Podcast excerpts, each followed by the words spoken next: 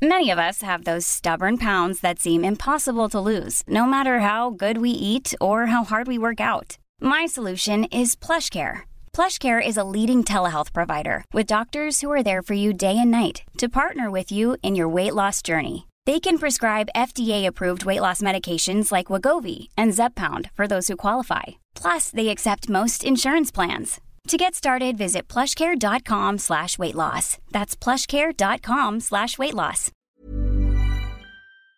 Vamos a platicar con Pía Taracena. Ella es asociada al Consejo Mexicano de Asuntos Internacionales, a quien saludo con mucho gusto en la línea telefónica. ¿Cómo estás, Pía? Muy buenos días.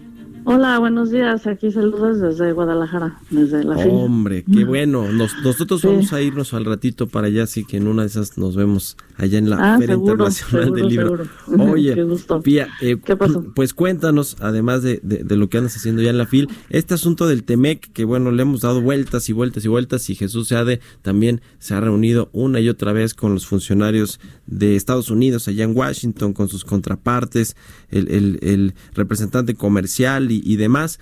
Y bueno, pues no hay, no hay ratificación, hay al revés como muchas cosas que están pidiendo, queriendo meter los demócratas de último momento antes de aceptar la ratificación. Y ayer Jesús ya dice que han aceptado mil cosas, pero que hay unas que son inaceptables, como este tema de los inspectores y algunas otras de los eh, paneles de, eh, de, controversias para dirimir las controversias entre los eh, dos países. ¿Cómo ves tú el desenlace de este de esta ratificación en este año o el próximo? Bueno, yo lo, yo lo veo muy complicado este año porque además yo metería otro asunto que es lo que está imperando más a nivel del Congreso de Estados Unidos y de la presión del pleito entre los demócratas y los republicanos, que es la cuestión del impeachment, que ayer también eh, Nancy Pelosi dio un muy buen discurso diciendo que iban a avanzar en esta cuestión para denunciar ya más formalmente eh, las acusaciones contra Donald Trump. Entonces, realmente lo que, bueno, hemos dicho todos es que, bueno, primero es un juego electoral. Nancy Pelosi yo veo muy difícil que le dé ese triunfo a Donald Trump. Y bueno, lo más seguro es que la discusión se vaya para el año que entra porque, pues sí le quedan muy pocos días a esta legislatura.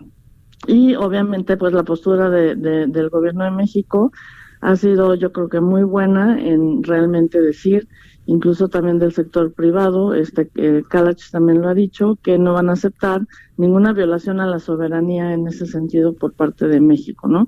Entonces la verdad es que sí está muy complicado y yo creo que se van a ir al año que entra y entonces se va a complicar más porque se va a volver un asunto electoral. bueno, ya es un asunto ya es, ya, es un asunto político, pues, sí. Sí, sí, sí, el, presidente López Obrador dice, le, ha pedido a Estados Unidos que no lo convierta en un tema político, pero bueno, demasiado tarde, lleva ya muchos meses, diría yo, que Donald Trump lo ha utilizado, Donald Trump y Nancy Pelosi y los demócratas como un asunto político.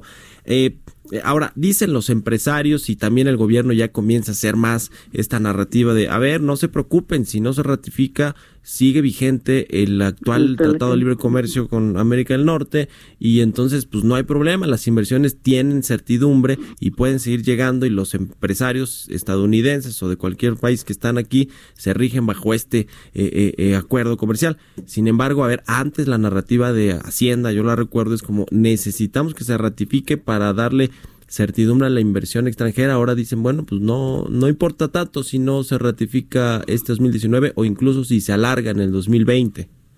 Bueno, yo creo que además sí urge para México, sobre todo, que, que se ratifique porque los, las cifras de la inversión eh, son muy negativas, creo que cayó en 6%, ¿no? Este año, según algunos datos. Y entonces, bueno, yo creo que sí es una herramienta muy necesaria porque el Telecan ya tiene muchos años y entonces yo creo que había que actualizarlo. Que además es, una discusión que está desde otros sexenios, esta actualización del Telecan.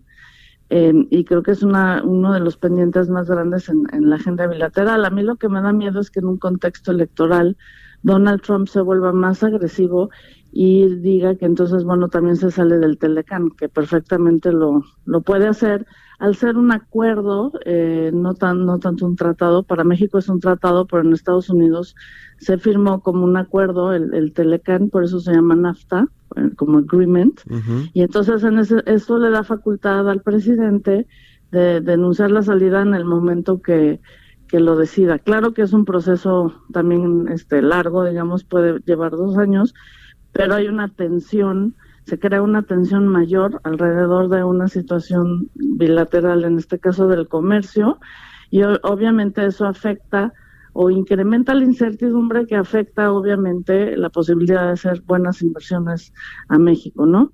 Entonces, obviamente, pues el escenario es, es muy difícil y yo creo que los demócratas obviamente tienen su propio juego. Recordemos que ellos están haciendo esta presión de los inspectores porque tienen también a su vez la presión de los sindicatos, que son los afiliados, digamos, al Partido Demócrata y entonces ellos también van a, tienen esta voz electoral, ¿no? Hacia adentro de todos los trabajadores norteamericanos. Y bueno, yo lo veo como internacionalista como un caso muy interesante en donde la, la política interna pues afecta la, la política externa y obviamente pues eso nos, nos deja mucho de pensar. Yo creo que el equipo mexicano ha hecho un, un gran trabajo de negociación y bueno, eh, si esto no pasa o si las presiones este, continúan sobre la cuestión de mandar inspectores o de los paneles de negociación, pues a México no le va a quedar otra más que seguir negociando. Y yo creo que ese juego también es muy desgastante para las personas que lo han hecho de una manera muy profesional. Pero bueno, ni modo, lo van a tener que seguir haciendo porque el TEMEC eh, tarde o temprano se, se tiene que negociar. No olvidemos a Canadá, Canadá podría ser un, actor interesante, pero bueno, Canadá se puso en la, en la fila con Estados Unidos al decir que sí, Estados Unidos lo ratifica, ellos luego lo, ratificarían. Yo creo que también habría que presionar más a Canadá en ese sentido. Pues sí, a ver si no vemos luego a Justin Trudeau hablando ahí, burlándose de, los funcionarios mexicanos y captado por alguna cámara. sí, con la relación tan tensa. sí, sí, sí. Lo llamó dos caras, pues está muy complicado. Muy bien. Te agradezco. Muchas gracias, eh, eh, Pía, por haberos tomado la llamada y muy buenos días. Muchísimas gracias, saludos. Y saludos allá a todos en la FIL, Pia Taracena de Comexi. Hey, it's Danny Pellegrino from Everything Iconic. Ready to upgrade your style game without blowing your budget? Check out Quince. They've got all the good stuff, shirts and polos, activewear and fine leather goods, all at 50 to 80% less than other high-end brands. And the best part? They're all about safe, ethical and responsible manufacturing. Get that luxury vibe without the luxury price tag. Hit up quince.com slash upgrade for free shipping and 365 day returns on your next order. That's quince.com slash upgrade.